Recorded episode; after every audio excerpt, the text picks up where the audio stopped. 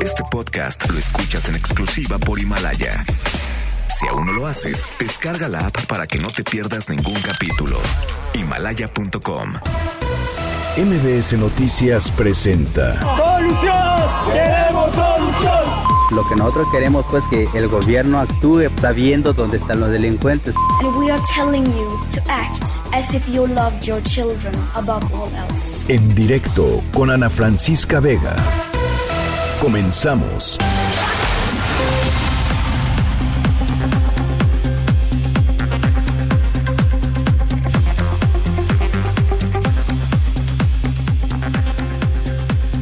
Hoy, exactamente hace un año, estábamos arrancando este proyecto, este espacio informativo con muchos nervios, con mucha emoción de poder platicar con ustedes todas las tardes sobre, pues eso, ¿no? Sobre nuestro país, sobre las conversaciones que vale la pena tener, sobre las voces que vale la pena escuchar. Ha sido un año extraordinario, yo quiero agradecerles muchísimo que nos, eh, que nos hayan acompañado. Eh, todas las tardes, siempre saber que están del otro lado de la radio. Para nosotros es, eh, para todo el equipo de en directo es pues el mejor motivador para continuar adelante. Gracias a todo el equipo de MBS Noticias, gracias a la familia Vargas. Es, es, un, es un honor y un privilegio estar en este, en este espacio, en estos micrófonos.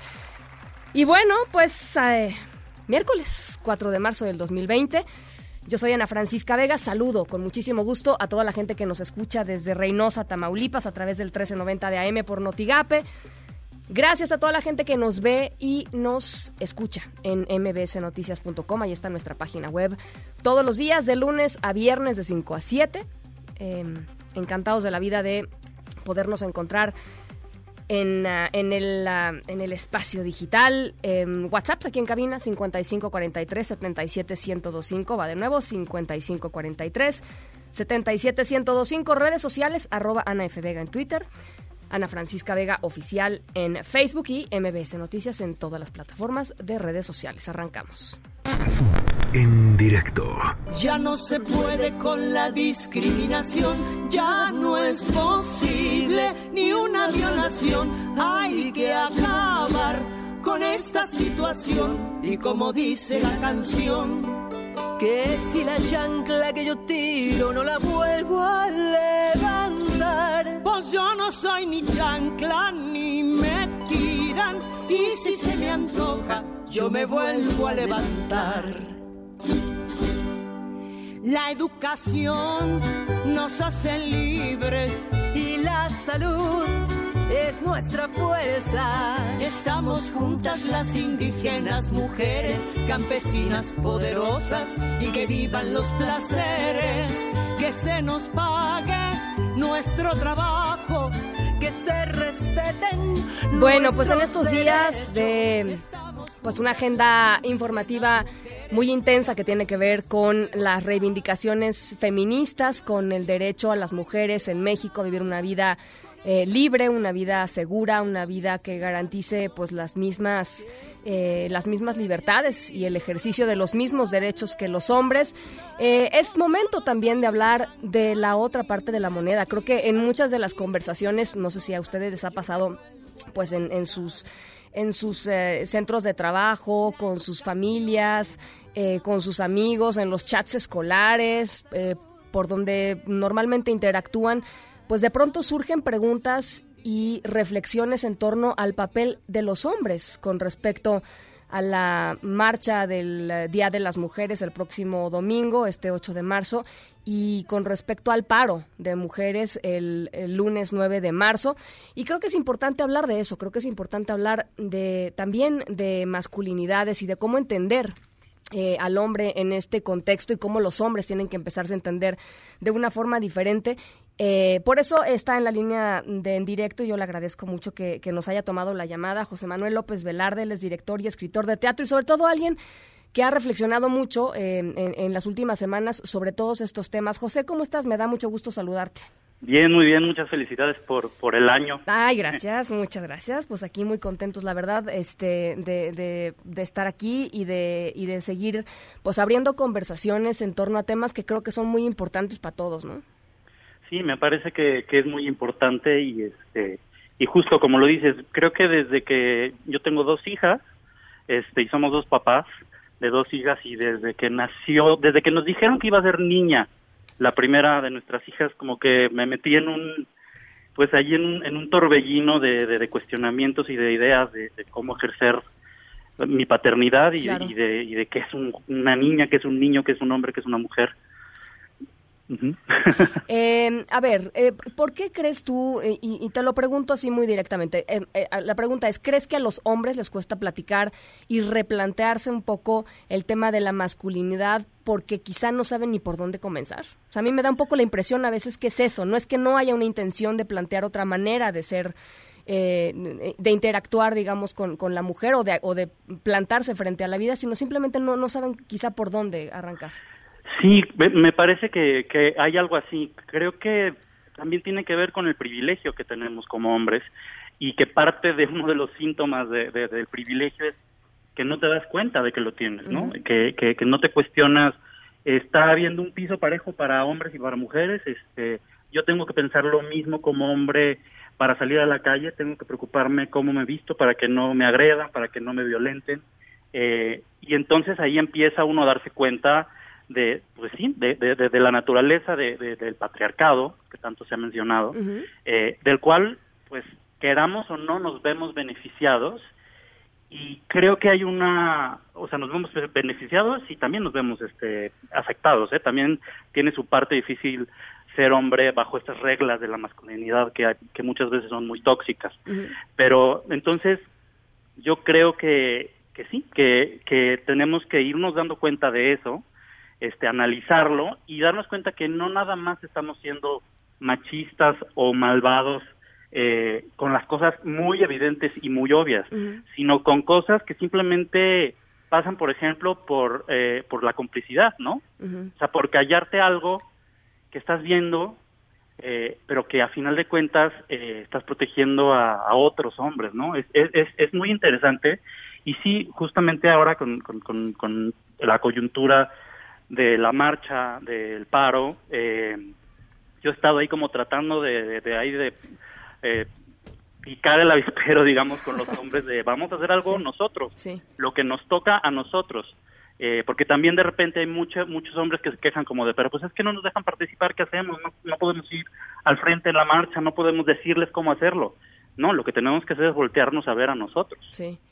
¿Qué, qué, qué, qué, vas a hacer tú el, el, 9 de, de marzo, el día del paro? Pues mira, el 9 de marzo eh, mis hijas no van a ir a la escuela, eh, yo ya lo tenía decidido así, pero además eh, en la escuela en la que van mm, decidió que no, no había las condiciones para, para que hubiera clases, dado que la mayoría de las mujeres, es de que las maestras son mujeres y que los niños, por ser pequeños, pues no, no iban a estar seguros, digamos, ¿no? de entrada, yo ya he platicado con, con mis hijas sobre este tema, sobre qué significa el paro, obviamente a su edad, ¿no? Eh, nosotros, por ejemplo, eh, estamos todavía decidiendo cómo le hacemos para poder integrarnos a la marcha, a lo mejor en un contingente mixto eh, con ellas, eh, eh, un ratito nada más.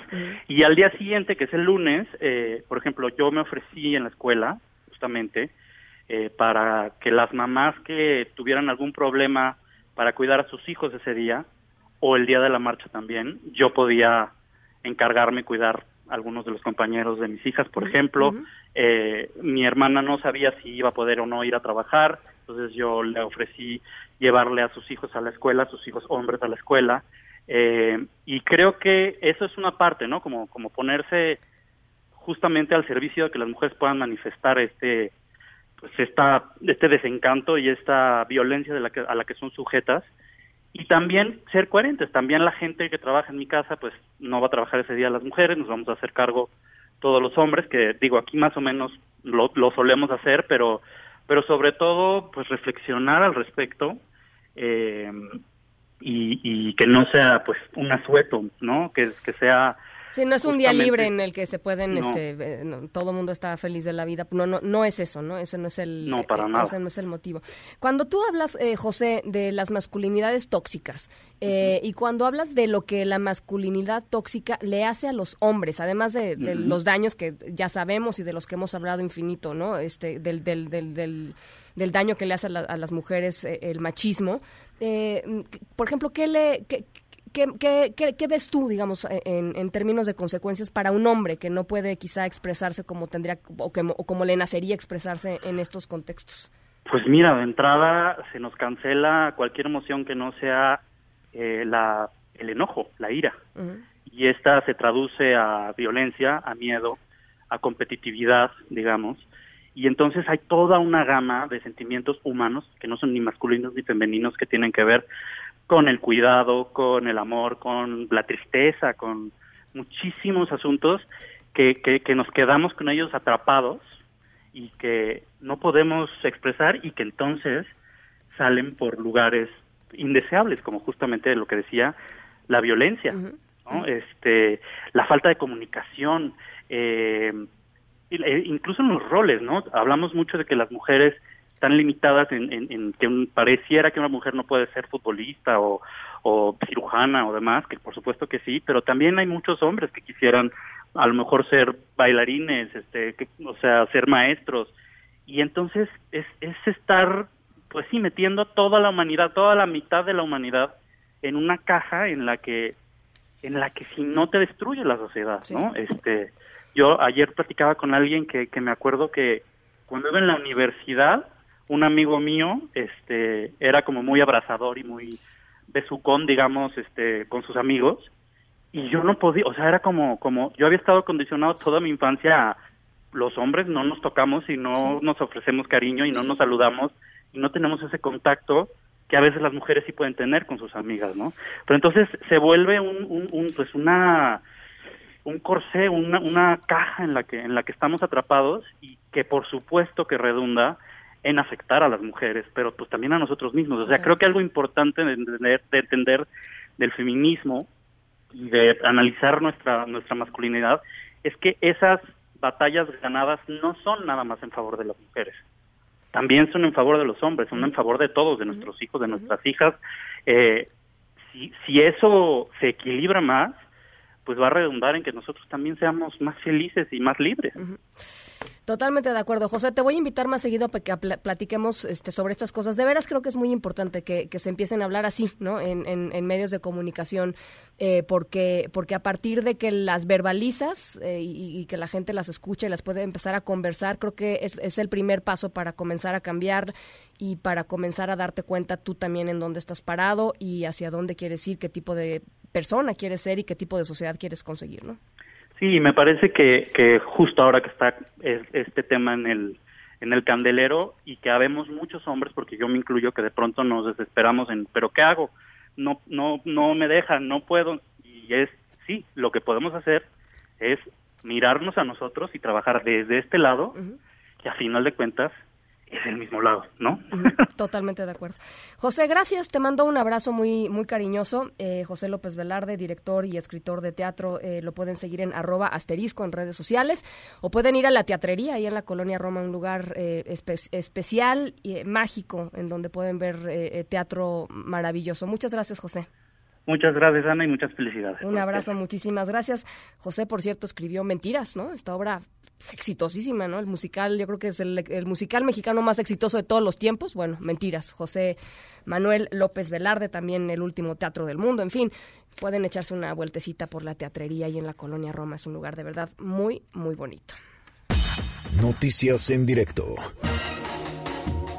Bueno, pues vaya momento eh, el que se desató en la conferencia matutina del presidente Andrés Manuel López Obrador después de que un individuo de nombre Marco Olvera, reportero del portal Bajo Palabra, pidió a Santiago Nieto, al, unidad- al titular de la Unidad de Inteligencia Financiera de la Secretaría de Hacienda, investigar eh, a los que impulsan el paro nacional de Un Día Sin Mujeres el próximo 9 de marzo. Dijo que hay gente detrás que está metiéndole lana y habló de varias eh, personalidades eh, eh, entre los señalados, entre las señaladas estaba la activista Frida Guerrera, quien también acudió a la mañanera. Vamos a estar platicando con ella en un ratito más.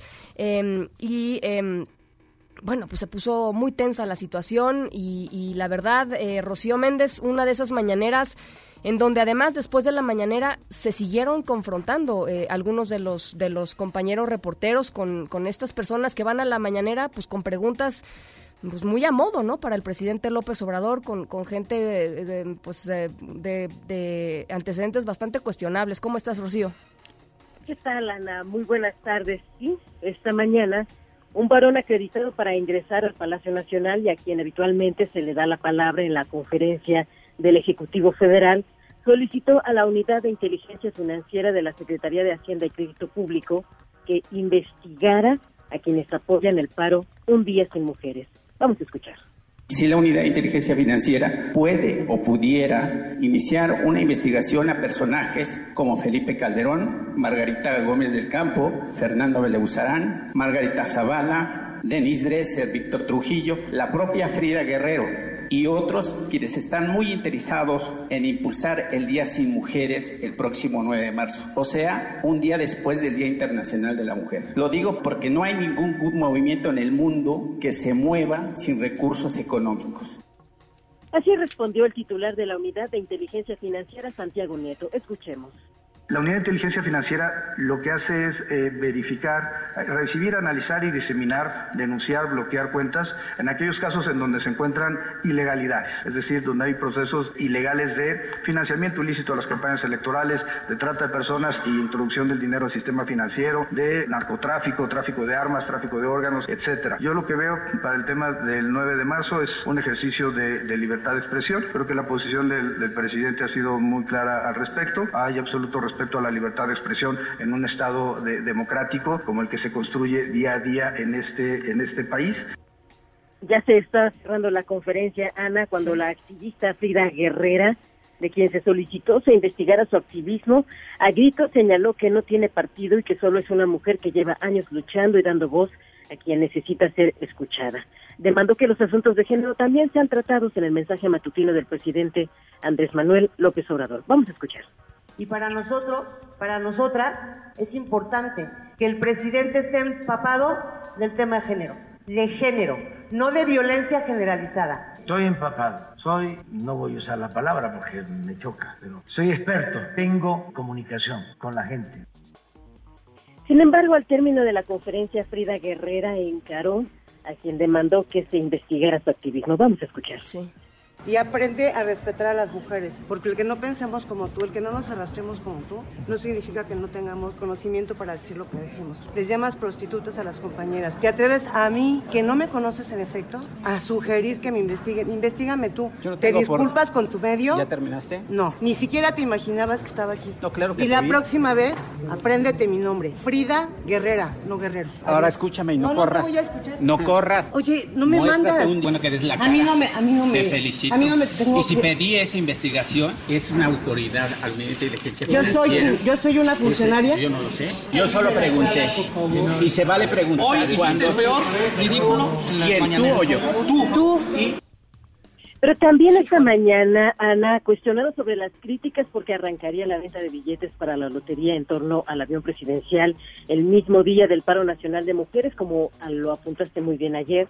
El presidente López Obrador anunció que será hasta el martes 10 de marzo cuando inicie la oferta de estos 6 millones de boletos de la Lotería Nacional para su sorteo especial. 235 celebrarse el 15 de septiembre de este 2020. Escuchemos. Fíjense cómo nos confunden yo ni me di cuenta, ni tenía en mente que el lunes era lo del día 9 del paro del movimiento feminista y por eso dije aquí que se iban a empezar a distribuir los boletos. ¿Saben cuántos boletos se van a empezar a distribuir? 40 mil. De repente, en las redes sociales, un grupo vinculado a un, a un partido se ofenden que por qué van a empezar a distribuirse los boletos, además hasta groseras, no sé. No, no, no, no, no, no, no, no, no. No va a ser el lunes. Ana, el reporte del momento. Bueno, pues sí. Eh, gracias, Rocío. Qué show el de hoy, ¿eh? Gracias. Hasta pronto. Un abrazo. Como ven, no tenía en mente que el 9 era el día del paro. Eh, bueno, pues eh, ya les decía, en un ratito más vamos a estar platicando con Frida Guerrera sobre lo que vivió hoy y sobre pues lo que sucede cada vez que abre la boca Frida Guerrera, que es una avalancha de amenazas, de críticas, este, em, pues violencia. ¿no? Violencia contra esta, contra esta activista. Bueno, en otros temas, el área de hemodiálisis del Hospital Regional de Petróleos Mexicanos en Villahermosa, Tabasco, em, fue cerrada después de que murieron dos personas y la infección de por lo menos 42 pacientes que recibieron ahí un medicamento eh, contaminado. Se están haciendo las investigaciones. Eh, hay cuatro personas que están en estado grave, están en terapia, estarán, están en terapia intensiva. Eh, ¿Cuál es lo último que, que sabemos de este caso? Víctor Esquivel, te saludo con mucho gusto hasta Villahermosa. Buenas tardes, Ana. Buenas tardes a todo tu auditorio. Pues efectivamente, lo más reciente que se ha dado a conocer sobre este caso es que la Comisión Nacional de los Derechos Humanos inició ya una queja de oficio por presuntas violaciones a los derechos humanos tras la muerte de dos pacientes que recibían hemodiálisis y 42 más afectados por el suministro de un medicamento contaminado o caducado en el hospital de Pemex en Villahermosa, Tabasco. A través de un comunicado, la Ombudsman Nacional María del Rosario Piedra Ibarra dispuso que visitadores adjuntos, abogados y peritos médicos se trasladaran a Tabasco para auxiliar a los enfermos y sus familiares e iniciar la investigación de los hechos, así como las acciones u omisiones de las autoridades y en su oportunidad de emitir la determinación que proceda conforme a derecho.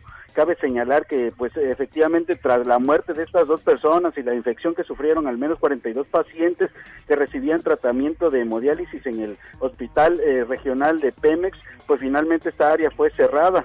Y a decir de Jesús Gerardo Galicia, hijo de uno de los pacientes afectados, pues esta, eh, el cierre de esta área se debe a la limpieza y la investigación que se lleva a cabo, por lo que los pacientes que reciben hemodiálisis están siendo canalizados a clínicas particulares de manera subrogada. Vamos a escuchar lo que dice Jesús Gerardo Galicia. Sí, adelante. ¿No? Estamos viviendo una crisis en cuanto a la calidad de atención a, los, a las personas de hemodiálisis del hospital. Todos nos vemos cada tres veces a la semana aquí atendiendo a nuestros pacientes. Lamentablemente han habido decesos. Y en este momento este, los pacientes que vienen de hemodiálisis con mi papá están recibiendo atención médica por parte de un nuevo nefrólogo. Lo va a valorar y determinando su, situación de salud, lo va a canalizar, creo yo, a una clínica subrogada para que puedan dar su servicio pues cabe señalar que eh, Pemex confirmó, las, tras la confirmación de la segunda muerte eh, de uno de estos pacientes de hemodiálisis, eh, pues eh, confirman ya el, eh, que el medicamento heparina sódica estaba contaminada con la bacteria eh, Klebsiella, eh, por lo que se mantiene aún a 42 derechohabientes bajo seguimiento médico y 22 eh, siguen atendidos de manera ambulatoria, 16 permanecen hospitalizados y cuatro más en terapia intensiva. Es eh, parte de la información, se mantiene la cerrazón de Pemex y de las autoridades estatales para fijar pues una postura que esclarezca los hechos que están ocurriendo en este hospital, Lana. Eh, Víctor, ayer platicamos con eh, el hijo de una de las mujeres que falleció. Eh, pues el nivel de indignación evidentemente eh, eh, grande. Eh, ¿cómo, ¿Cómo lo han tomado el resto de las familias que independientemente de que afortunadamente no se han muerto sus familiares, ojalá por supuesto que no llegue a ese punto, pero supongo que deben estar muy enojados. Claro, y hay mucha indignación, mucha preocupación sobre, por el- sobre todo por el estado de salud de sus pacientes, porque aunque solamente Pemex eh, reconoce que hay eh, dos fallecidos, entre los mismos eh, derechohabientes del hospital de Pemex manejan cifras muy superiores. En algún momento se llegó a mencionar que hasta eh, se habían reportado ya 14 defunciones, hecho que pues no ha sido oficializado porque son las declaraciones de los mismos pacientes, pero que la cerrazón de, de la autoridad para esclarecer este caso pues va generando rumores que Claro. preocupan y molestan todavía más a los eh, derechohabientes y familiares que se han visto afectados. Y un poco la sensación es que el gobierno del estado pues está, se lavó las manos, ¿no? Echándole la responsabilidad que la tiene, digamos, ¿no? Pemex, ¿no? El, Pues, el- el- pues sí, de alguna manera el, el gobernador del estado, don Augusto López Hernández, simple y sencillamente dijo eh, que no era un tema que le correspondiera al estado y que ellos simplemente ayudarían eh, con eh, colaborando con de alguna manera con medicamentos o con personal médico si así lo requiriera el hospital de Pemex, pero que el esclarecimiento del asunto correspondía exclusivamente a la empresa productiva del Estado, lo que pues dejó un mal sabor de boca en, pues en los familiares y, y, los pacientes que siguen padeciendo pues este por esta negligencia médica. Y finalmente, Víctor, los cuatro pacientes que están en terapia intensiva están estables, digamos, en terapia intensiva, pero estables. Pues eh, de alguna manera eh, es solo esa información se tiene porque eh, ha sido imposible entrevistar a, a, los directivos del hospital o a, la propia los propios directivos de Pemex. los hasta este momento se sabe que siguen en terapia intensiva. No no hay mayor dato sobre si ha evolucionado favorable o de, favorablemente el estado de salud de estas cuatro personas. Hasta el momento solamente se sabe que siguen hospitalizados y en terapia intensiva. Esperamos que para bien, pero pues eh, no, no se sabe con certeza qué es lo que está ocurriendo ahí dentro. Bueno, pues eh, vamos a continuar muy pendientes sobre este caso. Te agradezco mucho, Víctor seguimos al pendiente. Gracias, Víctor Esquivel, desde Villahermosa, Tabasco. Por cierto, eh, a más tardar este sábado se van a tener los resultados de los cultivos que se le realizaron a los medicamentos suministrados a estos pacientes en el hospital de Pemex. Y este que vamos a escuchar es el titular de la COFEPRIS, José Antonio, José Alonso, perdón, José Alonso Novelo. Todavía estamos en ese proceso de que si el medicamento fue adulterado, si el medicamento fue falsificado, si el medicamento fue elaborado por PISA. En esa investigación estamos y se va a llevar un par de días más en tener más datos. Trece escuelas de Valle de Bravo, qué cosa lo que sucedió ahí, em, suspendieron clases por el ataque mortal contra un hombre de 56 años, presuntamente por un animal salvaje, no se tienen detalles todavía. Más adelantito vamos a estar platicando con el alcalde de Valle de Bravo, Mauricio Osorio, eh, para ver si ya se supone que en el transcurso de la tarde se iba a saber exactamente qué tipo de animal fue el que atacó a esta, a esta persona, pero por lo pronto ya les decía 13 escuelas y, eh, y una buena parte de la comunidad pues eh, en alerta porque pues estamos en el supuesto de que hay un animal salvaje o una serie o un grupo de animales salvajes que habrían atacado a este, a este hombre. Juan Gabriel González, ¿cómo estás? Te saludo con gusto. ¿Qué tal, Ana Francisca? Buenas tardes a ti y al auditorio. Efectivamente, autoridades federales, estatales y municipales intensificaron la búsqueda de un animal salvaje que el pasado domingo atacó y mató a un hombre en las inmediaciones del final del Marquesado y Cerro Gordo, muy cerca de la zona exclusiva de Avándaro en el municipio turístico de Valle de Bravo, Estado de México. La alerta y pánico por lo que se presume es un felino de grandes proporciones generó este miércoles la suspensión de clases en tres escuelas de la demarcación con la finalidad de proteger a la población estudiantil. El objetivo es atrapar al felino, identificar si es un león, un puma, un tigre o un gato montés y remitirlo a las dependencias de protección y cuidado animal de los gobiernos federal o estatal. Desde la noche de lunes, el alcalde de Valle de Bravo, Mauricio Osorio Domínguez, encabezó la búsqueda del felino y no descartó incluso el sacrificio de la fiera para garantizar la seguridad de las personas, porque literalmente no se sabe qué es. Escuchemos al alcalde. Pues fue un ataque de un, eh, de un animal eh, mamífero. Todavía no se tiene eh, datos específicos de qué de qué tipo de animal fue, al, pues por cómo se dio, fue un animal grande y, es un animal peligroso. Y se tiene ya también una estrategia para eh, buscar a este, a este animal mientras se logra ah, detener al animal y si es necesario cazarlo por el tema de seguridad. A la tarea de búsqueda, Ana Francisca se sumó personal especializado de las policías estatal y municipal, de la fiscalía, incluso de la Fiscalía de Justicia del Estado, así como de las Secretarías Federal y Estatal del Medio Ambiente. La Fiscalía de Justicia del Estado está utilizando también la tecnología de vanguardia para identificar las huellas del animal el cual está causando pánico, literalmente así, en el municipio de Valle de Bravo. Estaremos al pendiente de lo que suceda. Muchas gracias, Juan Gabriel. Al ratito vamos a platicar también con el alcalde. Gracias, buenas tardes. Buenas tardes.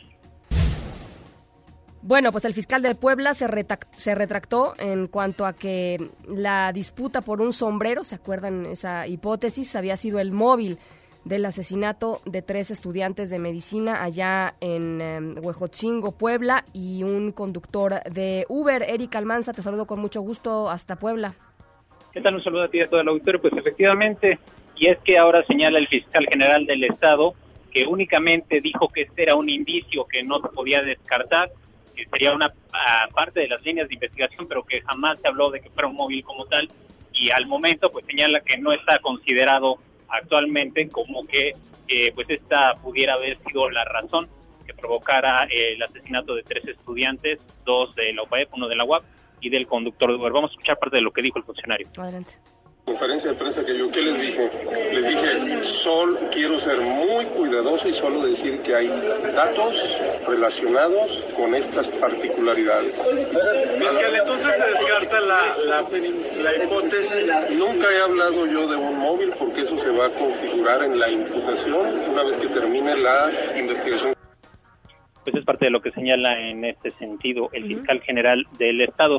Lo que sí está descartando también es la posibilidad de que se tratara de una confusión eh, de pues las víctimas con respecto a que eh, pues, los delincuentes los pudieran haber confundido con posibles guachicoleros. Eh, fue una de las hipótesis que también se manejó al interior de la fiscalía sobre todo por el acento de eh, los dos estudiantes extranjeros provenientes de Colombia, pero eh, pues señala que al momento tampoco se tienen mayores indicios para corroborar esta situación. Lo que sí está manifestando y que dice que se tiene que manejar con cautela es que eh, hay más implicados y es que cabe recordar que son tres los detenidos que están ya en espera del proceso correspondiente, una mujer y dos hombres, pero destaca que hay más involucrados que se está investigando y se está tratando de capturar. Y pues bueno, es el marco con el cual eh, pues sigue este caso. que por otro lado, bueno, siguen los movimientos estudiantiles. Mañana será la mega marcha del silencio que están convocando desde las 7 de la mañana las instituciones, a la cual pues además de la Universidad Autónoma de Puebla se están sumando más instituciones, ya se contabilizan alrededor de 30 y aquí en el caso de Puebla, incluyendo algunas eh, de otras entidades que estarían eh, acudiendo, además de que eh, pues también ya se ha manifestado la solidaridad por parte de la gente de la UNAM y del Instituto Politécnico Nacional. Refuerzo hasta el momento, Ana. Pues platicamos mañana, ¿te parece, Eric? Estamos en contacto. Un abrazo, Eric Almanza, corresponsal de MBS en la ciudad de Puebla, en el estado de Puebla. Son las 5.32, vamos a la pausa, volvemos. En directo, primer aniversario. Regresamos. En directo, primer aniversario. Continuamos. Epicentro. Epicentro. Epicentro con León Krause. Querido León Krause. Hola Ana, ¿cómo estás? Muy bien, ¿tú qué tal?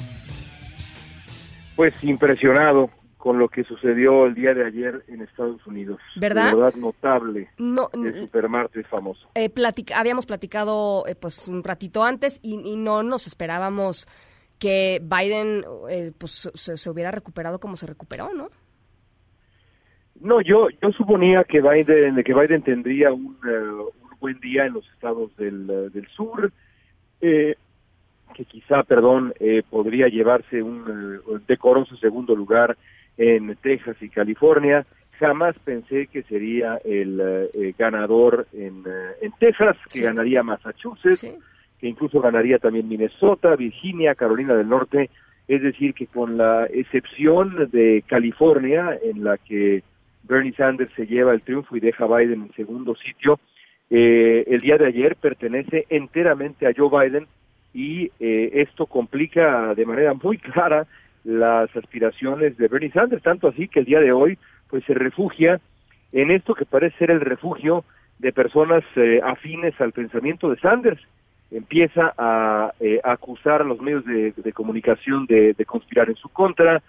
Francamente, Ana, aburridísima la reacción de Bernie Sanders porque creo que ayer pierde por la voluntad de los electores, específicamente de ciertos eh, bloques demográficos como los afroamericanos y varios más me parece que hablar de una conspiración es de verdad indigno de Bernie Sanders. A ver, eh, vayamos por partes, eh, León. Em, ¿A qué se le atribuye el triunfo de Biden con, con esta pues contundencia, digámoslo así?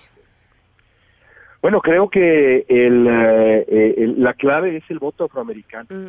si, si, te, si te fijas en Virginia, por ejemplo, si te fijas en Carolina del Norte, si hablas de Texas, Texas fue una batalla interesantísima porque los votantes hispanos respaldaron a Bernie Sanders en números de verdad notables. Lo platicamos aquí en su momento como la campaña de Sanders estaba haciendo un muy buen trabajo, se, se confirma que lo hizo.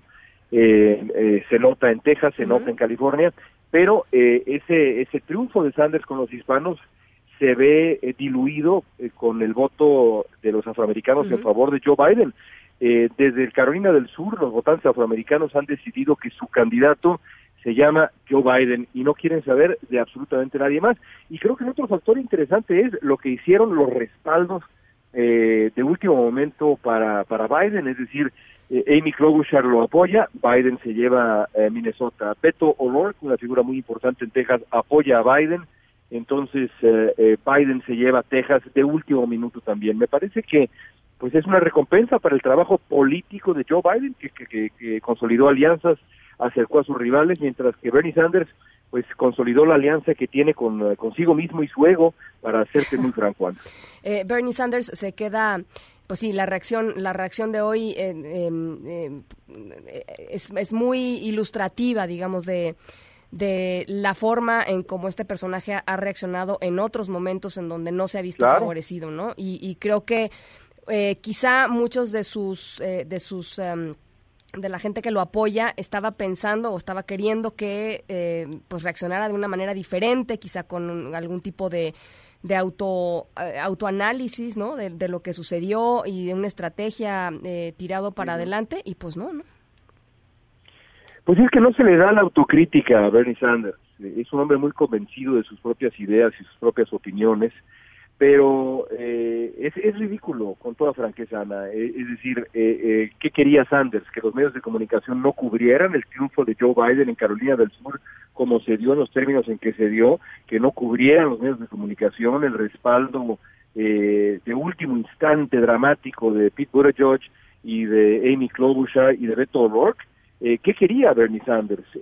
Acusar a los medios de comunicación de conspirar en su contra sin ninguna evidencia. Lo único que hace es fracturar el, al Partido Demócrata una vez más. Y eh, lo cierto es que si Sanders continúa con esta con este discurso y sus simpatizantes eh, le escuchan y también se lo creen entonces eh, es posible que el, el partido se fracture y entonces Donald Trump será reelecto presidente de Estados Unidos y tendremos que agradecérselo a varios factores entre ellos a, a, a Bernie Sanders. Querrá querrá ca- cargar con eso en su biografía vamos a ver Oye, a ver, eh, pues sucedió cuando Hillary Clinton, ¿no? Bernie Sanders también Suce- quedó muy enojado, sucedió. estaba muy enojado, este, pero creo que nada como esta vez, Ana, No, no, porque no. me parece que ahora sí, ahora sí sentía que la candidatura estaba al alcance de la mano, pero yo le- leí en Twitter, incluso en México, a gente que respeto, no voy a decir nombres, pero diciendo que esto era una, una avalancha, una conspiración en absoluto. Lo que hizo Joe Biden fue hacer política, Ana, lo mismo que hicieron muchos políticos y candidatos en el pasado, es decir, eh, Biden se dio cuenta que necesitaba el apoyo de, eh, de eh, aliados potenciales, acercó a sus rivales, construyó equipo, demostró a la gente que estaba rodeado de personas afines. Sanders no pudo ni siquiera acercarse con Elizabeth Warren. Si Sanders hubiera acercado a Warren, hubiera conseguido el respaldo de Warren, quizá otro gallo eh, a- habría cantado. No lo hizo porque no es el estilo de, de Sanders. Bueno, pues se pan se lo coman. Bueno, pues eh, entonces, eh, ahora todavía no está definida la candidatura. Lo que pasa es que eh, el, el impulso que trae Biden ahorita va a ser difícil de frenar, pero no se ha decidido todavía la candidatura. Falta. No, no, no está decidida, pero yo te diría, por ejemplo, que en el estado de Florida, que es el gran estado que sigue en las próximas semanas, hay otros, pero Florida es el premio mayor, pues Sanders no tiene posibilidad. Y no tiene posibilidad porque, de nuevo, mientras Biden estaba dedicado a construir alianzas y a ser cuidadoso, Sanders estaba dedicado a tirar bombazos eh, a la opinión pública en Florida defendiendo a Fidel Castro. Pues de nuevo, cada decisión tiene consecuencias en la vida en general y en la política en particular, y mucho más en la política electoral. No va a ganar Florida Bernie Sanders, y sin Florida, pues evidentemente Joe Biden irá, irá sumando delegados. Estoy completamente de acuerdo. Gracias, León. Te mando un abrazo. Gracias a ti igualmente. En directo. This is a two minute vote. Clerk will read. Page 71, line 7, this act may be cited as the Military Construction and Veterans Affairs and Related Agencies Appropriation Act 2017. For what purpose is the minority whip seat recognition? Mr. Speaker. Be in order. Eh, estamos escuchando eh, una sesión del Congreso de Estados Unidos porque nuestra historia sonora de hoy tiene que ver justo con eso. Eh, sabemos que eh, en noviembre próximo se va a, a elegir a la presidenta de Estados Unidos. Se, o se reelige Donald Trump o se elige a alguien más, pero también hay elecciones del de, Congreso y hay varios estados que también tienen elecciones legislativas claves y distintas, es una elección general, digamos. Eh, y por eso la política es clave en nuestra historia sonora de hoy. En unos minutitos les platico el perfil del protagonista de nuestra historia sonora. Es un perfil de un candidato, llamémosle muy particular. Las 5 con 42, vamos a la pausa. Mr. Speaker, I want to uh, raise a parliamentary inquiry initially. En directo, primer aniversario. Regresamos. En directo, primer aniversario. Continuamos.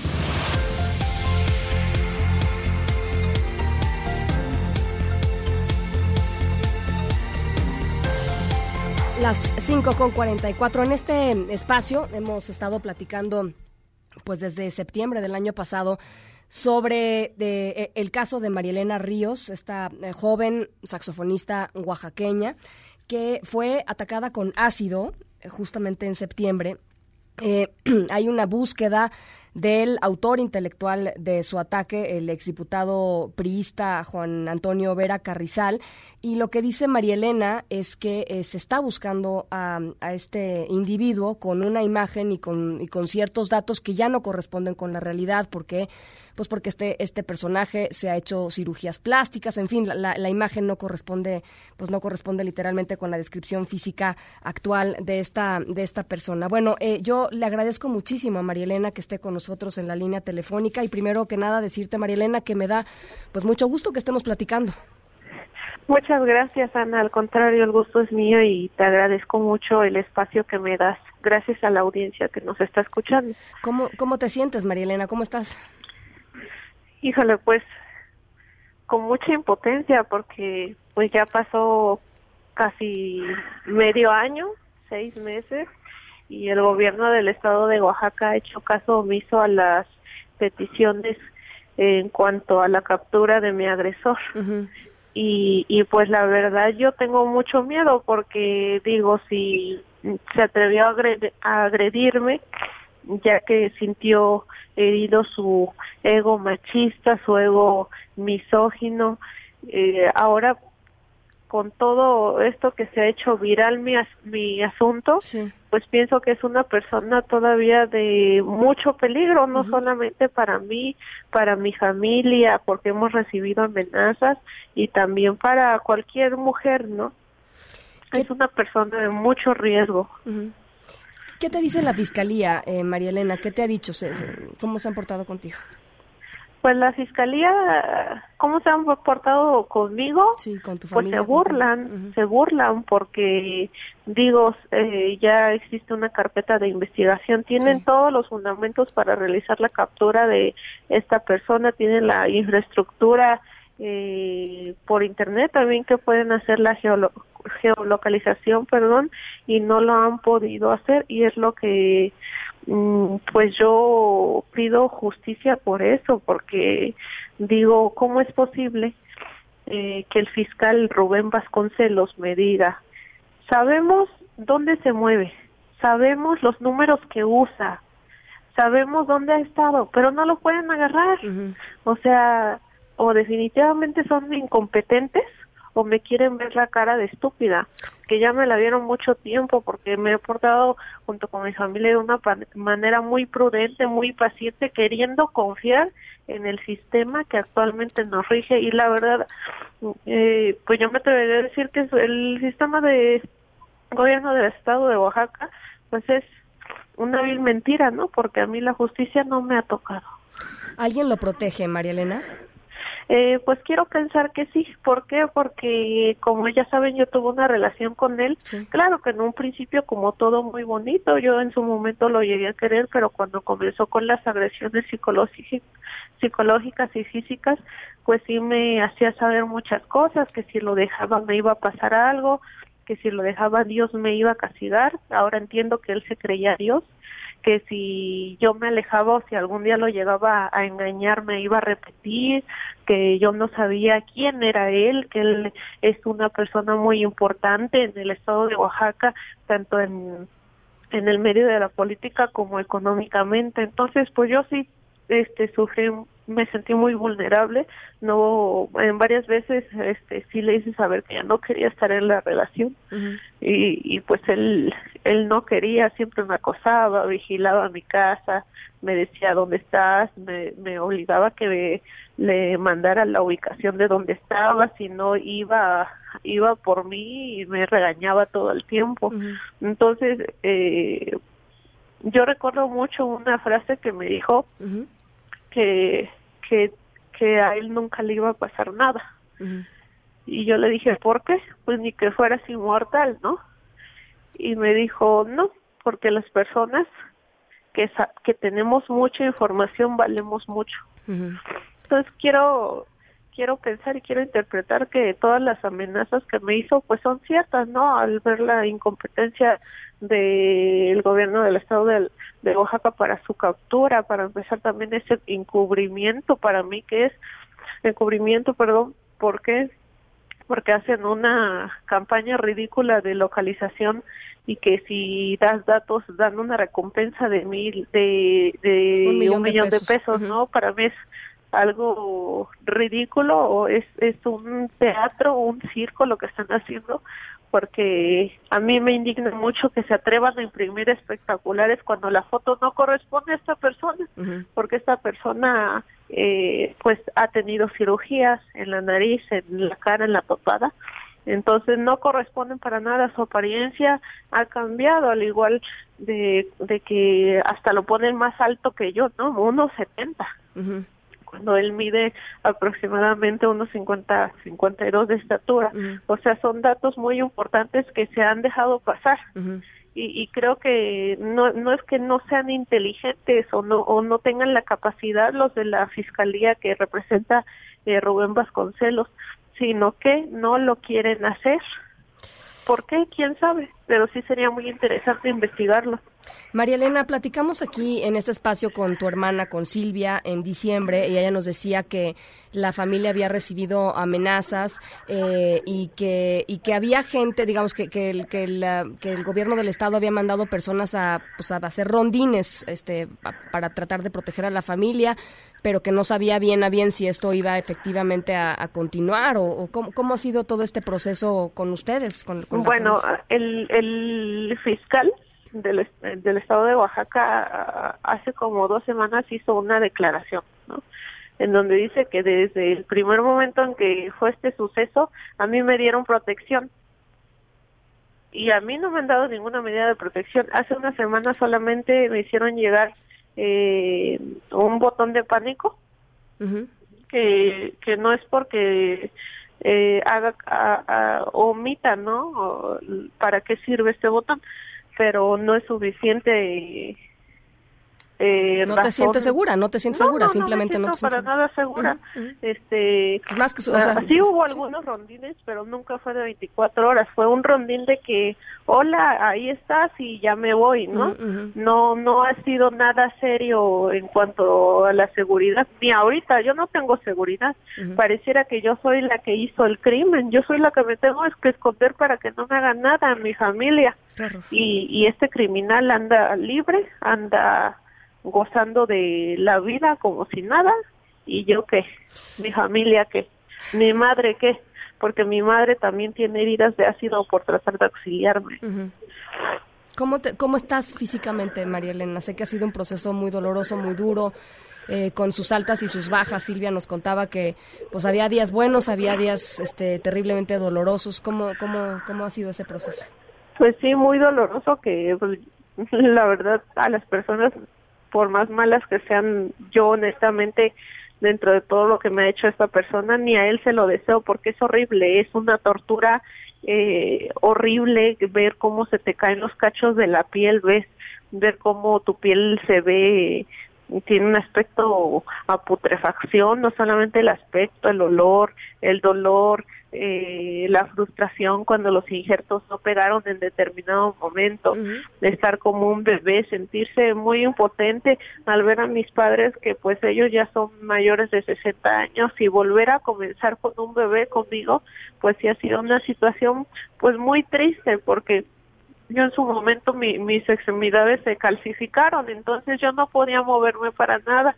Ahorita lo que he tenido es rehabilitación, gracias a Dios ya puedo caminar, ya puedo mover más mis brazos y, y pues eso me ha levantado un poquito el ánimo, pero pues sí llega de repente como que esa frustración, esos recuerdos, eh, estar soñando todo el tiempo la misma escena, recrearla, ¿no? Dentro de los sueños, en eh, eh, esa parte de mi subconsciente y el consciente pues es una parte que no no se puede eh, sanar tan rápido no el aspecto de mi piel en el, en, cuanto a mi piel pues los mismos doctores me han, me han dicho ni aquí en ninguna parte del mundo vas a quedar igual. Tú no vas a ser la misma y eso es muy duro porque porque yo no era así y cómo, cómo le voy a hacer. La presentación de mi cara también me daba seguridad.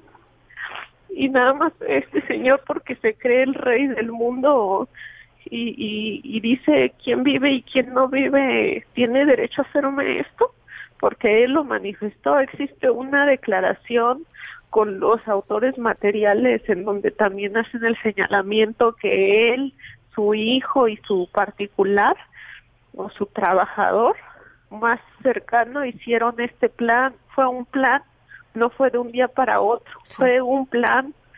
Eh, diseñaron el plan para, para poderme atacar, cómo llegarme, cómo hablarme, cómo engañarme.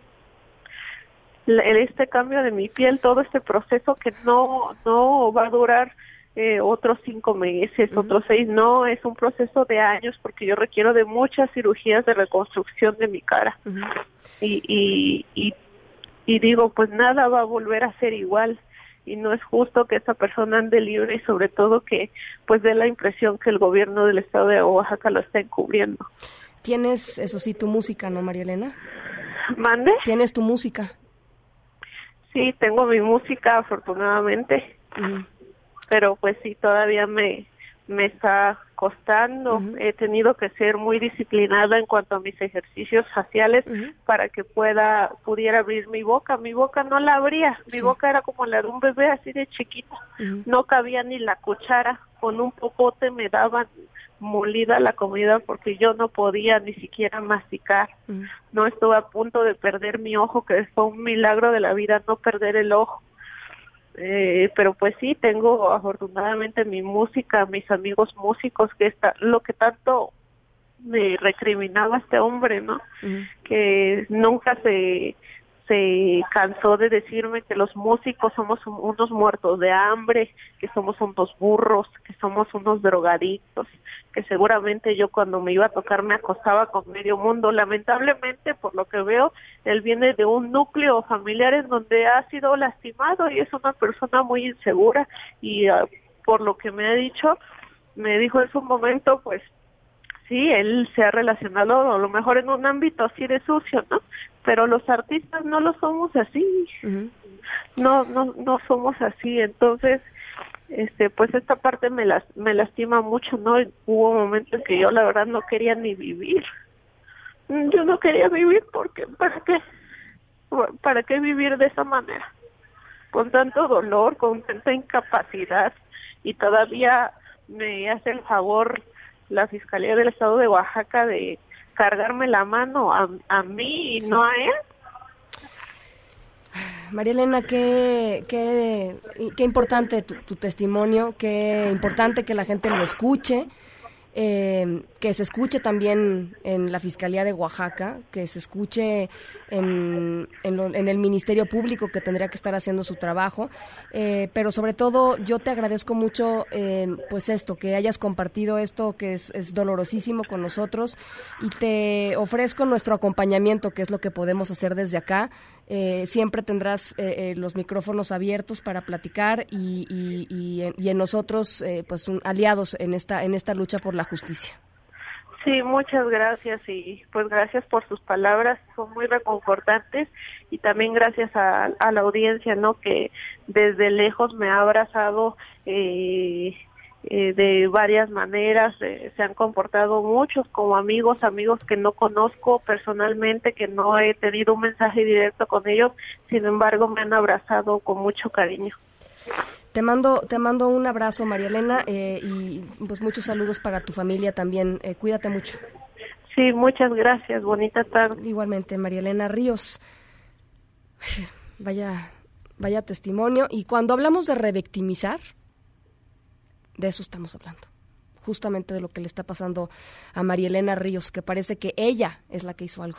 ¿no? Ella es la que se tiene que esconder. Ella es la que se tiene que que proteger. Ella es la que hoy todavía se siente hoy insegura. Eso es la revictimización de alguien. Y eso es justamente lo que hay que, pues contra lo que hay que luchar eh, en este país. Entre otras cosas, por supuesto. Las 5 con 59, vamos a la pausa, regresamos. En un momento continuamos en directo con Ana Francisca Vega. Primer aniversario. En directo, primer aniversario por MBS Noticias. En un momento regresamos.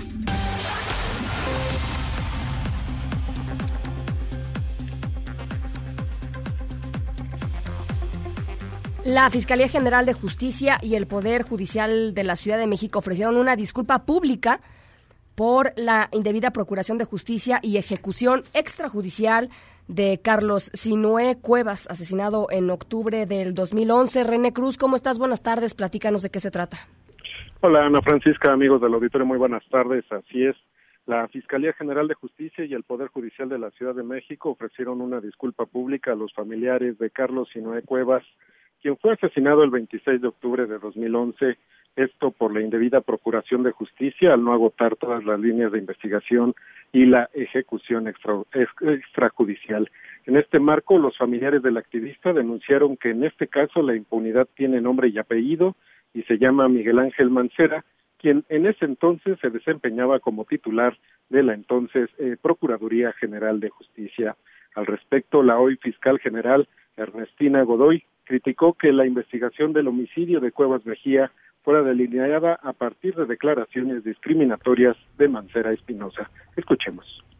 La investigación fue delineada a partir de declaraciones discriminatorias del entonces procurador, quien señaló que los motivos del asesinato habían sido pasionales, subrayó que el activista tenía un carácter irascible y vinculó el hecho con actividades ilegales, la Fiscalía General de Justicia de la Ciudad de México, por mi conducto, de frente, con todo respeto, admito el reconocimiento de responsabilidad y ofrezco una disculpa pública al honor de Carlos Inué Cuevas Mejía, a usted y a su familia por las afectaciones ocasionadas por la violación a sus derechos humanos por su parte, María de Lourdes Mejía, madre de Carlos, se dijo decepcionada porque a ocho años del asesinato de su hijo, las autoridades solo le ofrecen una disculpa y no justicia. Así lo dijo.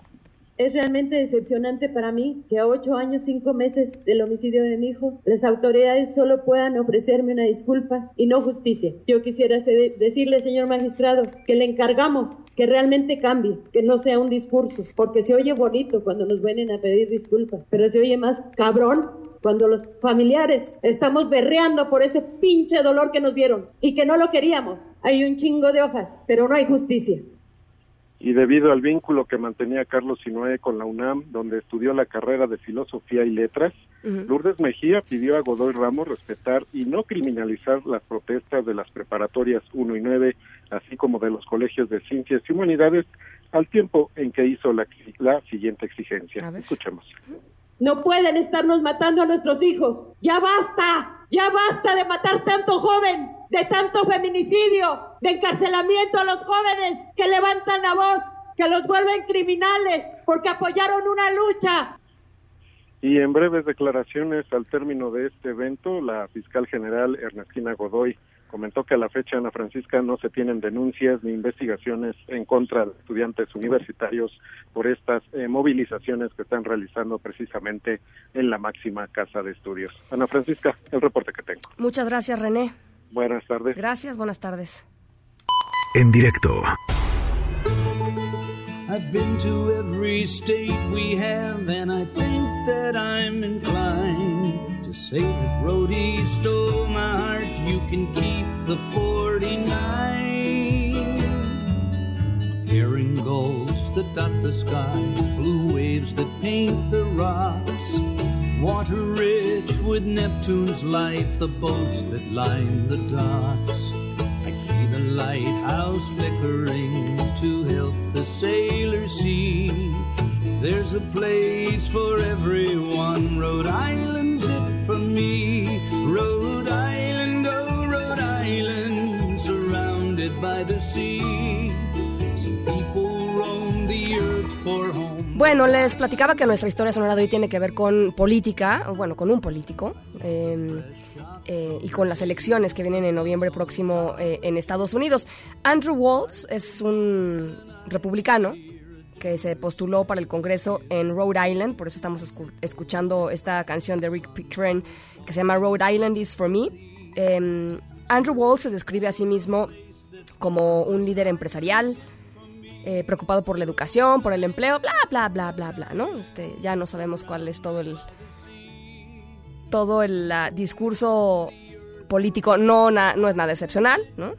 Eh, pero, pero había jiribilla en su historia, digámoslo así, había truco en su historia. Más adelantito les voy platicando de qué se trata. Por lo pronto los dejo con Rhode Island, It's For Me.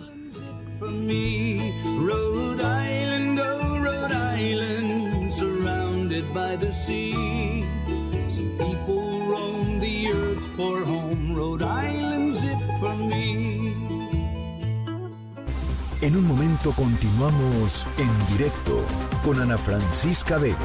Primer aniversario. Una voz con transparencia. ¡Solución! ¡Queremos solución! Una voz objetiva. Lo que nosotros queremos pues que el gobierno actúe sabiendo dónde están los delincuentes. Una voz plural. And we are telling you to act as if you loved your children above all else. Esto es En Directo con Ana Francisca Vega. En directo, MBS Noticias.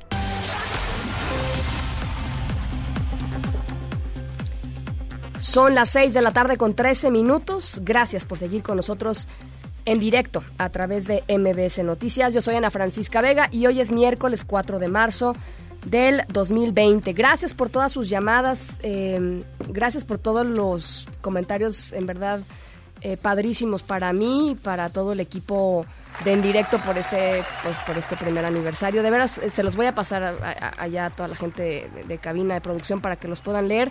Eh, son muchísimos, muchísimas gracias, de verdad. Eh, por supuesto, gracias a toda la gente que nos escucha desde Torreón, Coahuila, a través de Q, en el 91.1 y desde Zacatecas, a través de Sonido Estrella, en el 89.9. Tenemos muchísima información esta tarde. Ya llegó por acá Irma Uribe, que va a entrar al ratito para platicar sobre libros feministas para empoderar, eso me parece muy bien, rumbo a la marcha del domingo próximo del 8 de marzo y por supuesto rumbo al paro de mujeres del 9 de marzo. Eh, mucha información ya les decía, así es que nos arrancamos. Noticias en directo. No me siento segura, parece que soy yo la que se tiene que esconder y no la persona que me agredió, así lo aseguró aquí en directo María Elena Ríos, la saxofonista oaxaqueña atacada con ácido en septiembre pasado. ¿Cómo es posible que el fiscal Rubén Vasconcelos me diga, sabemos dónde se mueve, sabemos los números que usa, sabemos dónde ha estado, pero no lo pueden agarrar? O definitivamente son incompetentes o me quieren ver la cara de estúpida, que ya me la vieron mucho tiempo porque me he portado junto con mi familia de una manera muy prudente, muy paciente, queriendo confiar en el sistema que actualmente nos rige y la verdad, pues yo me atrevería a decir que el sistema de gobierno del estado de Oaxaca pues es una vil mentira, ¿no? Porque a mí la justicia no me ha tocado. Y esto fue lo que dijo sobre cómo se siente ella. Los mismos doctores me han, me han dicho, ni aquí en ninguna parte del mundo vas a quedar igual, tú no vas a ser la misma. Y eso es muy duro, porque, porque yo no era así. ¿Cómo le voy a hacer? La presentación de mi cara también me daba seguridad y nada más este señor porque se cree el rey del mundo y dice quién vive y quién no vive tiene derecho a hacerme esto. Las comisiones del Senado avalaron en lo general el dictamen para regular el uso lúdico y medicinal de la marihuana. Oscar Palacios, ¿cómo estás? Buenas tardes. ¿Qué tal, Ana Francisca? Buenas tardes. Así es, las Comisiones Unidas de Salud, Justicia y Estudios Legislativos Segunda del Senado aprobaron únicamente en lo general el dictamen para regular el uso lúdico y medicinal de la marihuana. Tras casi dos horas de debate, los senadores avanzaron en la aprobación de este proyecto, pero dejaron pendiente la discusión en lo particular junto con las propuestas de modificación de los distintos grupos parlamentarios. Este dictamen que plantea permitir la aportación de hasta 28 gramos de marihuana y la posesión de cuatro plantas en los hogares fue aprobado con el voto mayoritario de Morena y sus aliados, a los que se sumaron legisladores del PRD y Movimiento Ciudadano. De esta forma, la mayoría se impuso a los legisladores del PAN, quienes, bueno, advirtieron que se está abriendo la puerta a las drogas en nuestro país. El senador Damián Cepeda resaltó que esta reforma implica la legalización de las drogas en México, lo cual dijo no traerá nada bueno y resaltó que el debate en torno a este asunto está lleno de mitos, como que bajarán los índices de violencia en México. Escuchemos. Se dice que va a bajar los índices de violencia. Oh, por Dios, hombre. Como si solo se dedicara el crimen organizado a vender marihuana, secuestro, extorsión, eh, heroína, cocaína, metanfetamina. Al final del día, nos parece, me parece en lo personal, que esto no le va a traer nada de positivo a México y por eso estamos en contra. Esta reforma es una reforma que legaliza las drogas en México. Yo no quiero que la droga sea de fácil acceso para los mexicanos. En tanto, la senadora por el PRI, Nubia Mayorga, anticipó que su bancada votaría en abstención, ya que indicó el dictamen aún puede ser perfeccionado en temas como el gramaje que se pretende establecer, que es equivalente, dijo, a 20 o 30 churros para consumo personal. Poco más tarde, el también senador por el PRI, Jorge Carlos Ramírez Marín, llamó a legislar sin prisas y mostrando un par de bolsas con orégano, dijo, destacó la necesidad de atender temas como el del gramaje, de posesión de marihuana, que se permitirá sin que se considere narcomenudeo. Escuchemos. Solamente quiero poner un ejemplo gráfico de lo que estamos hablando. Aquí hay más de 200 gramos, 250 gramos. Este es orégano. No se vayan a confundir. Estas bolsas juntas hacen un kilo. Esto no es narcomenudeo. Por su parte, el coordinador del PRD, Miguel Ángel Mancera, anticipó su voto a favor del dictamen, aunque bueno, advirtió que el Congreso no está facultado para hacer una ley general en materia de cannabis, por lo que dijo debe reformarse el artículo 73 de la Constitución. Finalmente, la senadora por Morena, Margarita Valdés, se pronunció también a favor del proyecto, pues dijo se debe dar a los mexicanos el derecho a la libertad, como se les ha dado en temas como el del café, el tabaco y el alcohol, que dijo dañan más que un churro. Ana Francisca es el reporte. Buenas tardes. Muchas gracias, Oscar. Estamos pendientes. Hasta luego. En estos momentos, integrantes de la CONAGO eh, están reunidos con el secretario de Salud, Jorge Alcocer, en reunión para revisar medidas de prevención y, en su caso, de contención del eh, COVID-19 del coronavirus. México continúa con cinco casos confirmados. Eh, todos ellos estables, por cierto, eh, aunque en aislamiento y se analizan 39 eh, casos sospechosos. A nivel mundial, han muerto 3.250 personas, hay más de 95.000 contagiados de esta cepa en más de 80 países. Italia anunció hoy que iba a suspender clases y actividades eh, en ciertas regiones durante 15 días para tratar de contener la expansión de esta epidemia en, en, territorio italiano. Así es que, bueno, pues esa es la situación hasta el momento. Eso con el coronavirus. Pero ¿por qué no platicamos del sarampión?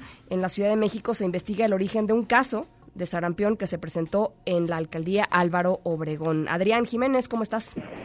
¿Qué tal, Ana Fresca? Un saludo afectuoso para ti, el auditorio. Efectivamente, la Secretaría de Salud de la Ciudad de México está analizando, pues precisamente rastreando el origen de un caso de sarampión que se presentó en Álvaro Obregón. En conferencia de prensa, la titular de la dependencia, Oliva López, informó que se trata de una niña de 8 años de edad, quien es derechohabiente del IMSS, donde se le efectuó una primera prueba que salió positiva y que posteriormente fue ratificada por el Instituto de Diagnóstico y Referencia Epidemiológicos, el INDRE. La funcionaria dijo que esperan pronto saber si el caso es importado o es un brote que surgió en la capital del país. Escuchemos.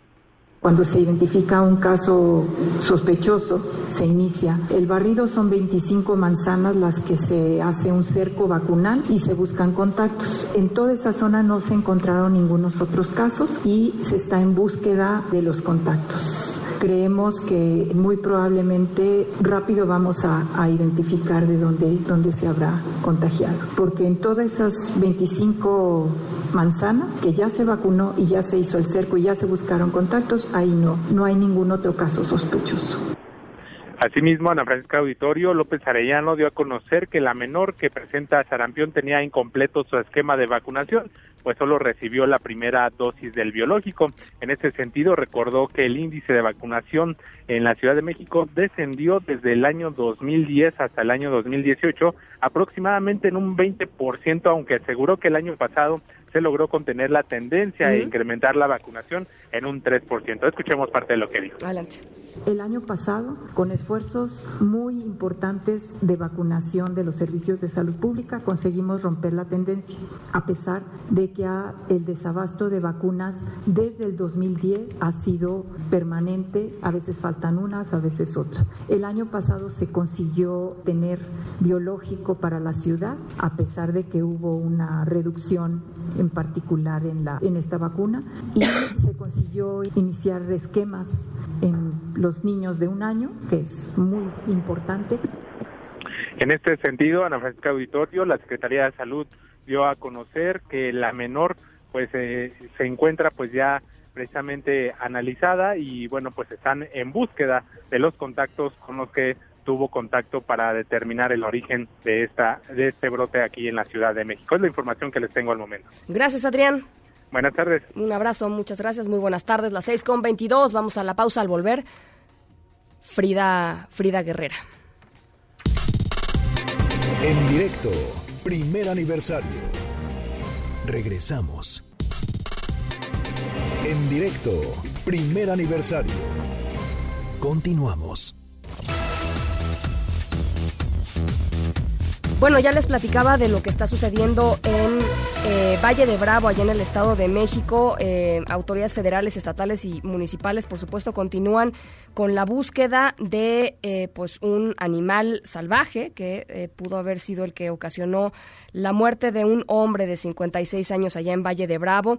Hay 13 escuelas que suspendieron clase y sobre todo la comunidad pues está asustada y evidentemente está pues atenta a, su entorno, porque pues finalmente hay, un animal o una serie de animales que están por ahí eh, pues salvajes que cometieron este ataque. En la línea de en directo está, yo le agradezco mucho el alcalde de Valle de Bravo, Mauricio Osorio. ¿Cómo estás, alcalde? Buenas tardes. Muchísimas gracias, muy buenas tardes. Un saludo a ti y a todo el auditorio. Aquí estamos a la orden. ¿Cómo, qué, qué, es, lo que se sabe a, esta hora? Yo tenía la idea de que de iban a llegar en, el transcurso de la tarde los resultados de algunas de las pruebas para saber, por ejemplo, del pelaje del, del animal.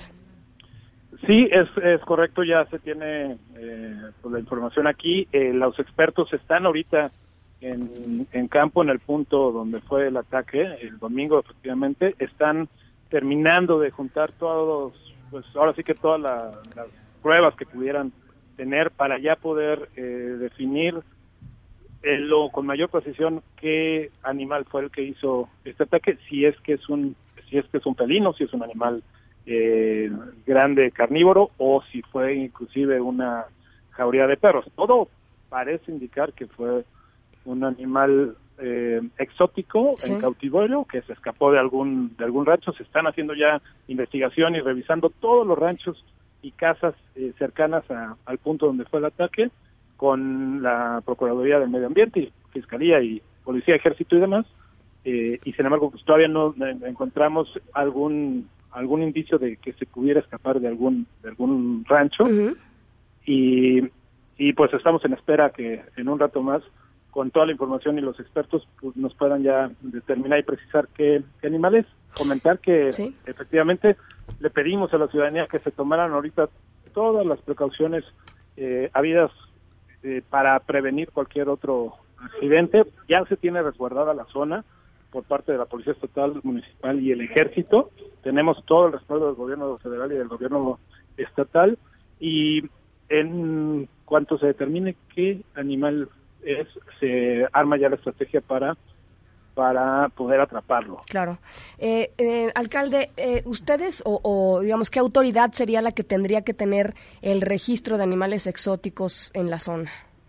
Ya se hizo formalmente la petición a la Semarnat para que nos indique si hay alguna UMA autorizada en la zona que pudiera tener a su cargo el manejo de, de estos animales exóticos, pero no la hay. Si es que llegase a ver eh, si es que se compruebe que es un animal exótico en cautiverio, eh, sin duda pues sería de una forma clandestina. No se tiene de manera oficial un permiso, una autorización en la región. eh, ¿Cómo está la gente? ¿Cómo está la, comunidad? La gente pues está, como se dice coloquialmente, sacada de onda. es algo atípico. No, eh, nunca nos había sucedido algo similar en Valle de Bravo sin embargo, bueno, pues están colaborando mucho y están al pendiente de, toda la información que se dé. Y lo que estamos tratando de hacer los tres niveles de, gobierno es informar con claridad a la gente y sobre todo coadyuvar estrategias en conjunto para pues, evitar cualquier accidente que se pudiera dar a futuro y ojalá ya podamos eh, detener o atrapar esta, esta especie, ¿no? Porque mientras no suceda, pues hay un peligro latente allá afuera, ¿no? Sin duda, sin duda, lo, sin duda lo hay y, por eso queremos, eh, no está de más, eh, pues todo tipo de precauciones que, podamos hacer no están de más. No queremos poner en riesgo, por supuesto, la vida de ningún de ninguna persona más. Eh, Mauricio, tengo entendido también que colocaron una serie de cámaras. para, con, qué razón? ¿Con qué motivo? Sí, se llaman eh, trampacámaras. Son cámaras que se utilizan en la casa para poder eh, encontrar a la presa o a la o al animal. En este caso ya se tienen instaladas. Eh, ayer se, se instalaron dos cámaras y hoy se están instalando cuatro cámaras más en distintos puntos. Que lo que hacen estas cámaras pues nos detectan algún movimiento y eh, poder grabar eh, pues la imagen de, la especie o del animal que, esté en esta zona. Eh, lo preocupante también pues es que es eh, donde se encontró la, la víctima atacada, pues es una zona muy cercana a la, a, la población de la parte de alta de, de lo que es la comunidad de Cerro Gordo, y es por eso que pues tenemos, eh, ahora sí que tenemos un número muy importante, más de 300 elementos entre eh, estatal, federal y municipal, eh, resguardando la zona. ¿Cuántos, cuántos, perdón? Más de 300 elementos se tienen en, cordonando, digamos, la zona donde se encontró a la, a la víctima, aunque sí está cercana a la población, también pues ya está cercana a lo que es el bosque. Entonces, eh, pues también... Complicado, ¿no?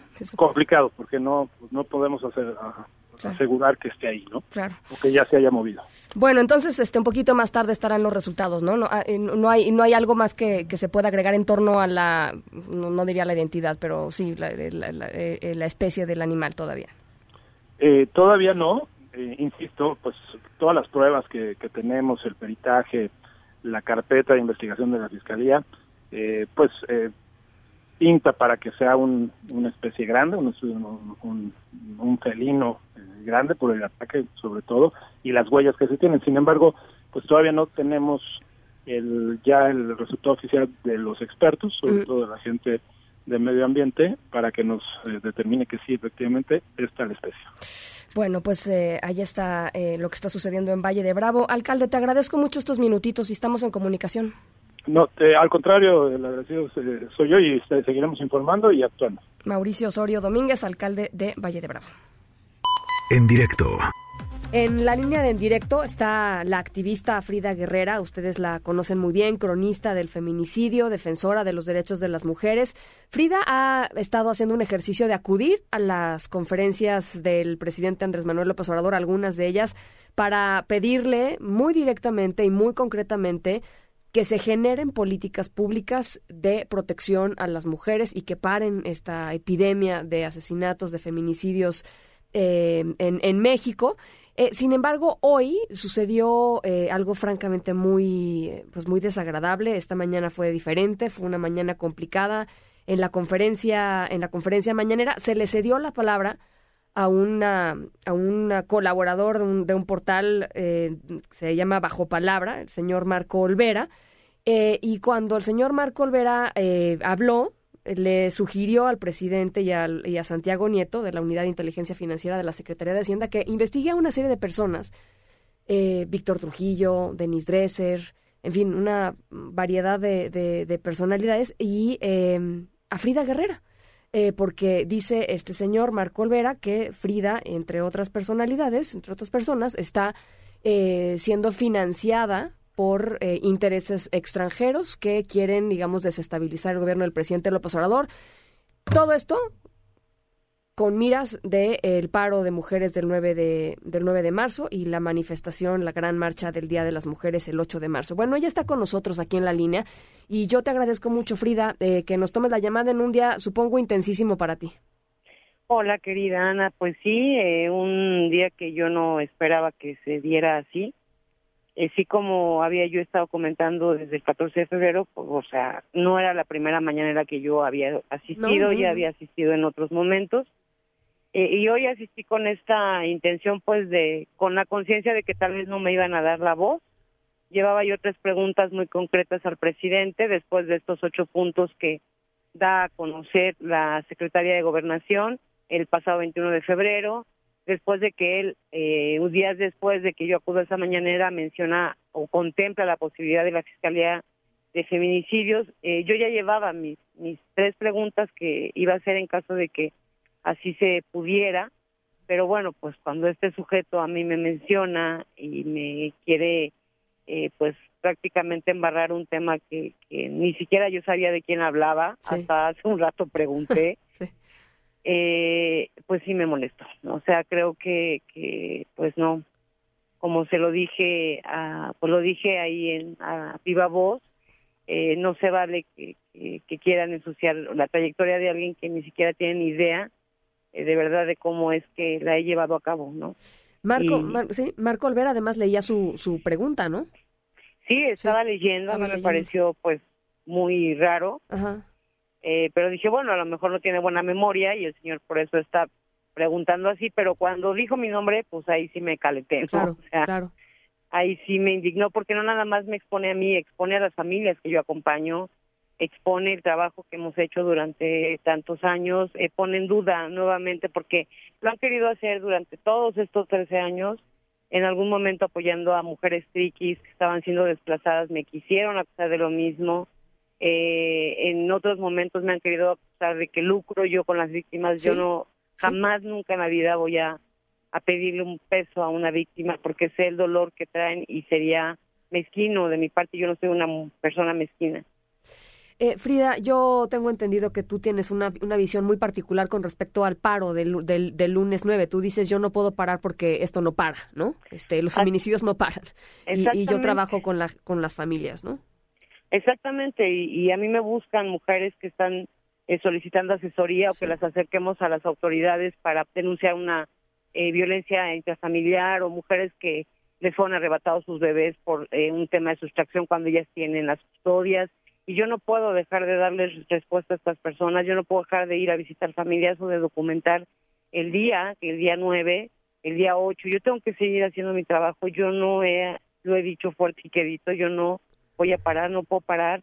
Eh, se me hizo muy mm, también muy mezquino que algunas empresas me buscaron para ir a dar charla ese día para retener a, las trabajadoras ahí en sus puntos de, de trabajo ah, y, obviamente no, sí, esas empresas que tienen hasta 2.500 eh, mujeres trabajando y que jamás nunca lo harían, o sea, Es más, le dije a la persona que me invitó, mira, si quieres voy, pero en ese momento les voy a decir que se vayan conmigo, ¿no? Entonces ustedes díganme, porque no, no, yo creo que se está, se está desvirtuando mucho este tema y no se vale tampoco porque, eh, aunque yo no apoyo el paro, creo que las, hay muchas mujeres, muchísimas mujeres, decenas, centenas de mujeres que van a, que van a, detenerse, que van a salir a marchar el 8 de marzo por convicción, porque lo necesitamos, porque necesitamos seguir poniendo en, en la mira el tema de la violencia que vivimos, el tema del feminicidio y las decenas de familias que no tienen justicia y me parece un insulto para nosotras porque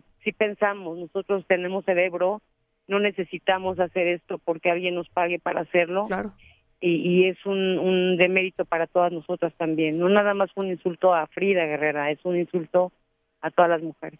Frida, yo sé que lo hemos platicado en, en distintos momentos, yo sé que tú has, este, has sido víctima de, eh, de amenazas, de mensajes de, de, odio, este, los has compartido en redes sociales en distintos momentos, ¿no? Cuando las cosas se ponen calientes, eh, la, la, respuesta pues de ciertos grupos, supongo, de ciertos individuos, eh, es esa, es amenazarte a ti. ¿Has tenido una respuesta así hoy? Sí, no, sí, sí, sí, sí, o sea, la cantidad de mensajes están poniendo eh, comentarios en mis páginas de Facebook, de las páginas de Voces de la Ausencia, comentarios uh, completamente llenos de carga de violencia sexual, eh, demeritando el trabajo que hacemos, eh, una serie de amenazas otra vez, o sea, estuve después del 14 de febrero recibiendo ¿Sí? este tipo de mensajes prácticamente una semana y media y ahorita pues viene otra escalada igual. Eh, pero no me voy a callar y no voy a dejar de ir a las mañaneras y voy a seguir eh, ahora esperando a que el presidente de verdad nos dé un día para informarnos sobre el tema eh, y entonces este pues no salirnos de los temas porque sí o sea si tuviéramos días destinados para cada tema estaría obviamente la fuente estaría eh, preguntándose lo que se tiene que preguntar Claro. y no estaríamos como metiendo de todos los Di- temas ¿no? distrayéndose con, con cosas de que el béisbol y que ¿no? una serie de cosas que, que, que Sí, francamente absoluto, termina o sea, siendo cualquier cosa, ¿no? Sí. lo que se presentó en la mañana sobre el tema de trata de personas fue algo invaluable y que qué bueno porque también el- la, la desaparición de mujeres y niñas es la antesala del feminicidio Sí. y, y yo creo que, que fue información muy valiosa que desgraciadamente con esto yo tenía que, que responder Eh, me están hablando de que soy yo una agresiva de que yo la, lo fui a atacar de que no sé qué o sea yo fui y respondí únicamente una pregunta que el sujeto ni siquiera me conocía y que ni siquiera sabía que estaba yo ahí, o a lo mejor sí, no sé si le dieron línea, pero muy deleznable, muy triste, muy mezquino y que qué mal que pues ahora seguimos siendo nosotras las violentas, ¿no? Porque ahora el pobrecito es él. Pues no creo que así sea la historia, Frida, pero, pero eh, bueno, nada, queríamos platicar contigo, decirte que los micrófonos de aquí siempre están abiertos para, para escuchar y para, y para hacer eco de, de todas las eh, importantísimas demandas que tú haces todos los días y el trabajo que haces este, como periodista, como, documentando eh, todos estos casos. Y te acompañamos, Frida, aquí estamos. Muchas gracias, te mando un abrazo y gracias por todo. Un abrazo, Frida Guerrera, activista y cronista del feminicidio. La pueden seguir en arroba Frida Guerrera, ahí está en, su- en sus redes sociales, también por supuesto en ah, la página de Facebook. Eh, notamos otras cosas. En directo,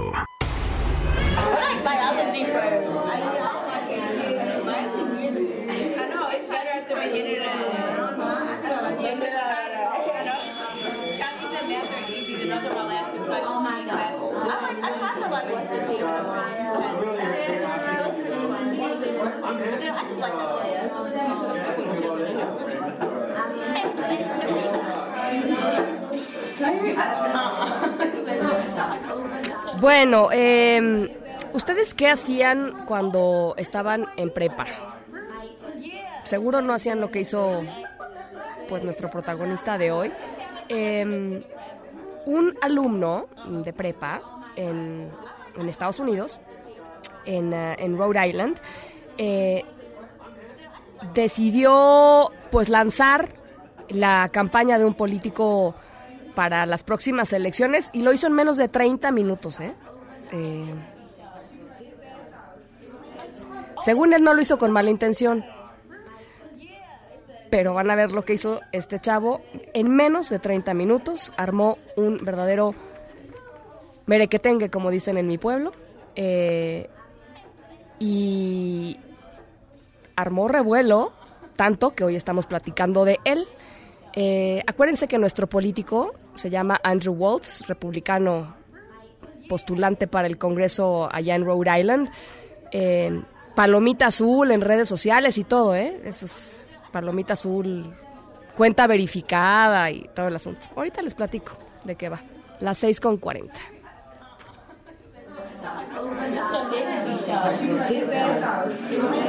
Oh, this is this is the one you like. Yeah, En directo, primer aniversario. Regresamos. En directo, primer aniversario. Continuamos. Ate con queso con Irma Uribe. Querida Irma Uribe. ¿Cómo estás? Oye, no, Irma Uribe nos trajo unas donas espectaculares en el festejo del primer aniversario. Qué lindo. Es nuestro cumpleaños. Muchas gracias. este, gracias por estar aquí, gracias por ser parte de esto. No, soy muy feliz de estar, de participar, de tener un espacio para, para recomendar cultura infantil, que luego la dejamos de lado y es muy lindo que haya un espacio para esto. No, bueno, es crucial, ¿no? Sí. Diría yo. Es muy, muy lindo. Y en estos tiempos eh, de, de conversaciones importantes, eh, creo que también hay que saber cómo entrarle a los temas de feminismo y de derechos y de igualdad con niños y niñas, ¿no? No es, a veces no son pláticas sencillas porque pues, implican conceptos y abstracciones, Sí. ¿no? Pero, Pero a veces tener estas pláticas también nos obliga a nosotros como adultos a cuestionarnos cosas para adentro, ¿no? A interiorizar cuál es nuestra opinión y cuál es nuestro pensamiento y nuestras ideas sobre los fenómenos sociales que estamos viviendo y no nada más entender cómo los entendemos, sino también cómo los podemos explicar y cómo los podemos... em, pues sí, cómo podemos dialogar al respecto con personitas que estamos criando, ¿no? Sí. Es la verdad es que los libros y el arte y la cultura en general nos dan mucha entrada para hacer esto y a mí eso me parece súper valioso y por eso creo que los niños siempre tienen que estar muy cerca de los libros, de la cultura, de, de todo lo que está pasando a su alrededor porque son parte de esa sociedad. Bueno. Y no podemos dejarlos fuera por ningún motivo. Totalmente, totalmente. Entonces, Bueno, arránquese. Pues con esto en mente, em, em, y porque ya viene el 8M y el 9M, al que obviamente nos vamos a sumar, este... les traigo una colección muy linda de libros. Es una colección que es posible que ya conozcan, no lo sé.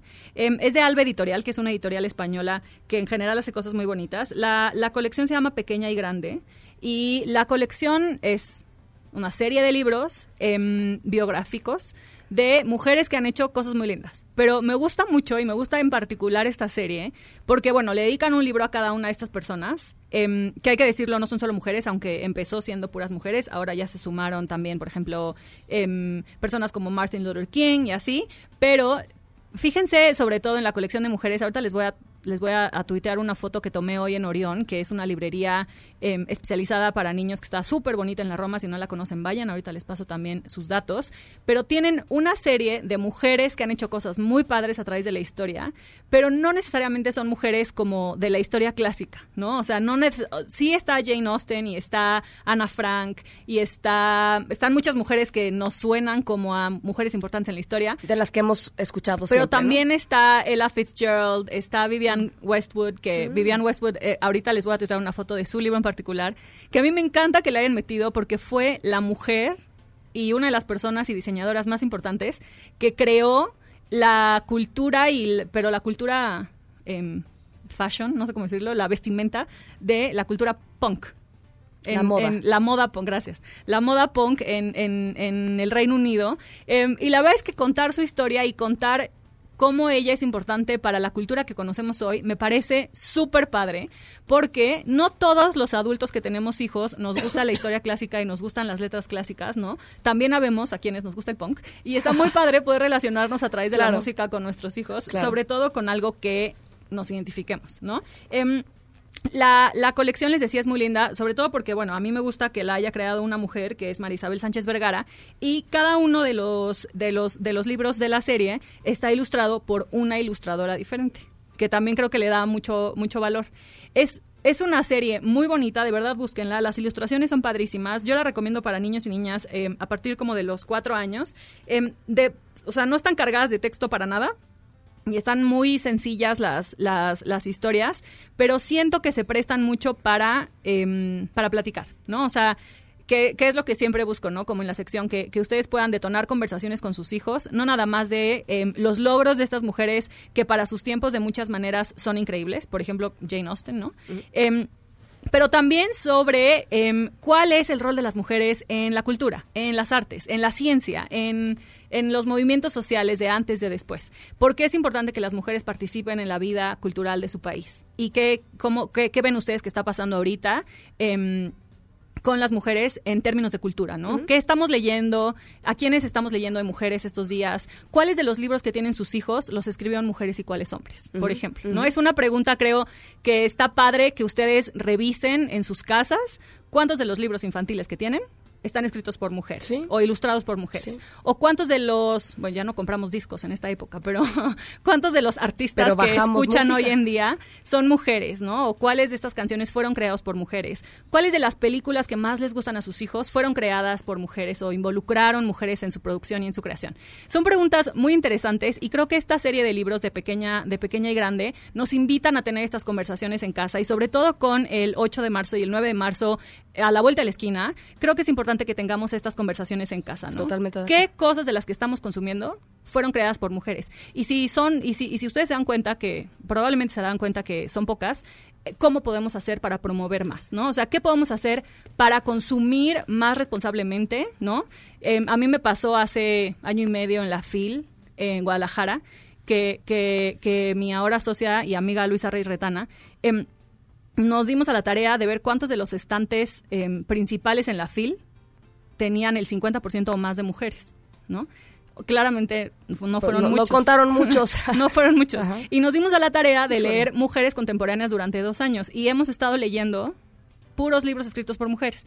Digo, esto fue para mí fue una tarea un poquito más radical tal vez, ¿no? Pero sí es interesante por lo menos ser conscientes, ¿no? De qué estamos consumiendo, Em, ¿Y por qué no estamos consumiendo mujeres? ¿Por qué no estamos consumiendo arte y cultura hecha por mujeres? Entonces, ahí está de tarea. Em, ahorita les subo la recomendación de, de, los libros de Pequeña y Grande. Sobre todo lean a Vivian Westwood, sobre todo si les gusta em, Sex Pistols, si les gusta, The Cure, si les gusta el punk y si quieren acercar a sus hijos al punk. La recomendación del fin de semana, obviamente, es ir a la marcha. Vayan con sus hijos y con sus hijas.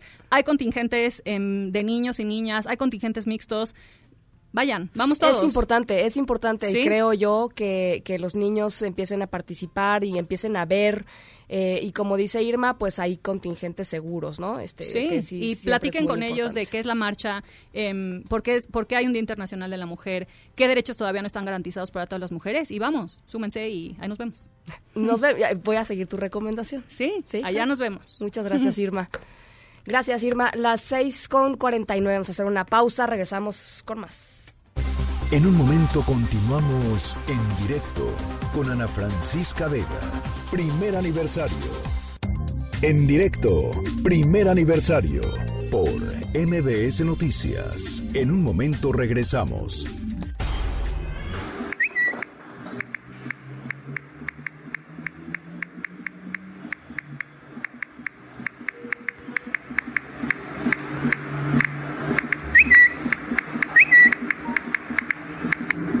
Bueno, ahí les va nuestra historia sonora de hoy. Andrew Waltz, un republicano que se postuló para el Congreso en Rhode Island, recibió una de esas este, palomitas azules en Twitter.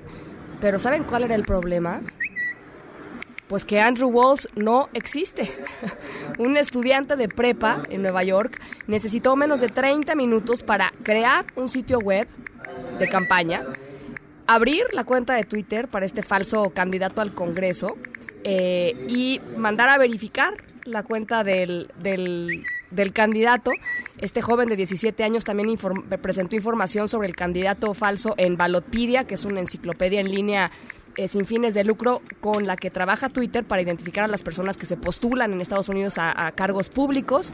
Eh, obviamente la historia ha dado, ha dado la vuelta al mundo. En CNN el adolescente dijo que ni Twitter ni Balopedia le pidieron identificación o, de, o documentación alguna para demostrar que Andrew Walls era efectivamente una persona real, este, un candidato real, olvídenlo, ya, persona, ¿no? Eh, eh, pues obviamente lo hizo simple para, simplemente para que la gente se dé cuenta de eh, pues la falta de controles en redes sociales. Eh, y sobre todo vienen las elecciones y sabemos la cantidad de manipulación que se puede hacer a través de redes sociales. Así es que, pues, un, una buena labor de este chico eh, ex- exhibiendo así ¿no? la, la relajación de los controles de Twitter. En Agenda con Rafael Arce. Querido Rafa, Querida Ana, ¿cómo te va? Muy buenas tardes. muy bien a ti. ¿Todo bien? ¿Todo bien? Bueno, pues me voy rápido porque ya sabes, el productor, pese a que es nuestro primer aniversario y eso anda como... Sí, pero es que eso siempre, ¿no? Se siente Sí. así como que muy, muy acá. El ¿no? azúcar del Ah, pastel de hace El rato. azúcar y el pastel, como no, muy rica la dona. Sí, está bien, ya me apuro, Dani. Oye, Ana, estamos al pendiente. Mañana jueves en la Secretaría de Gobernación, nuestros compañeros de redacción aquí en MBS Noticias nos hacen llegar esta información. A eso del mediodía, una y media de la tarde, la secretaria de Gobernación, Olga Sánchez Cordero, encabezará un informe y posicionamiento del Gobierno de México de las acciones a favor de la mujer y para erradicar la violencia de género. Eh, las mujeres que son titulares de dependencias e instituciones de gobierno, Ana, estarán ahí acompañando en Bucareli a la secretaria de Gobernación Olga Sánchez Cordero. Pendientes también, Ana, de la megamarcha en Puebla, convocada por estudiantes de la Benemérita Universidad Autónoma de, de, aquel estado, de Puebla, por el asesinato de tres estudiantes y un conductor de Uber. Estamos al pendiente. Ana, por cierto, re- se recularon los alumnos en cuanto al acuerdo que tenían con la institución y con el gobierno del estado, toda vez que no les han cumplido sus demandas y por eso ahora ni las áreas administrativas de la, de la Benemérita están abiertas. Ana, ¿cuál es la diferencia entre balacera y balaceras? Nos pregunta nuestro radioescucha Adrián González. ¿Tú lo sabes, Ana? Entre balacera y, balaceras. Fíjate nada más lo sesudo. Las, lo- qué pregunta tan sesuda y sobre todo la explicación, Ana, del alcalde de Culiacán, Jesús Estrada. A ver. Escucha. Una balacera es porque hay muchas balas, pero, un- pero balaceras es porque son muchas balaceras de muchas balas. No, hombre, pues muchas gracias. Ya me quedó no, completamente. pues ya con Sí, eso. Con eso, ya ¿no? con eso nos queda claro, sí. Con eso. Oye, Ana, y bueno, eh, se suspende la presentación de la película No Time to Die, No, no Tiempo para Morir, de James Bond, de abril a 007, ¿no? noviembre del 007, ¿no? No me confundas con él, eh, luego hablamos. Esto será hasta noviembre, Ana, pues por el COVID-19. Ana, de esto y demás, estamos al pendiente. Te agradezco mucho, No, Rafa. al contrario. En las 6 con 57 nos Felicidades, vamos. Ana, Felicidades, felicidades. felicidades. Gracias a todo el equipo. Felicidades. Sí, claro. este, felicidades, Karime, felicidades, Ha Dani, sido felicidades un, a todos un los gran año claro. eh, y feliz de estar aquí en MBS Noticias, por supuesto. A las 6 con 57 nos vamos a nombre de todos los que hacen posible este espacio. Gracias por acompañarnos todos estos, todos estos días, todo este año. Eh, ojalá sean, ojalá sean muchos más. Yo soy Ana Francisca Vega. Se quedan como siempre con Gaby Vargas y después ya saben, charros contra gangsters. Pasen buena noche y nos escuchamos mañana.